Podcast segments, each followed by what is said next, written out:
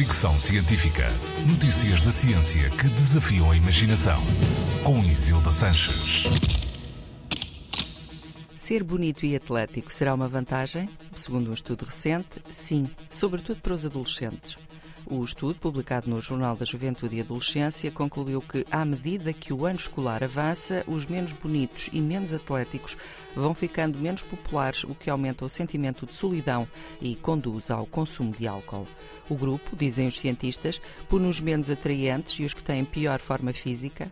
Até aqui pensava-se que as raparigas eram ostracizadas por não serem bonitas e os rapazes por não serem atléticos, mas este novo estudo mostra que já não há punições específicas de género, tanto rapazes como raparigas são julgados pelos mesmos padrões.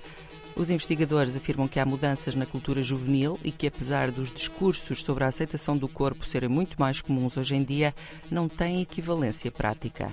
Sugerem que os professores tenham atenção a estes fenómenos na sala de aula, valorizando os alunos menos populares e que os pais devem tentar dar aos filhos oportunidade de desenvolver amizade com outras crianças e jovens da mesma idade, mas que não façam parte do ambiente escolar.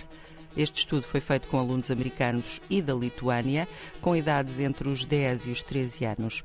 Outros estudos já tinham concluído que ser bonito é um privilégio que conduz, por exemplo, a mais oportunidades de trabalho e melhores salários. Fricção científica.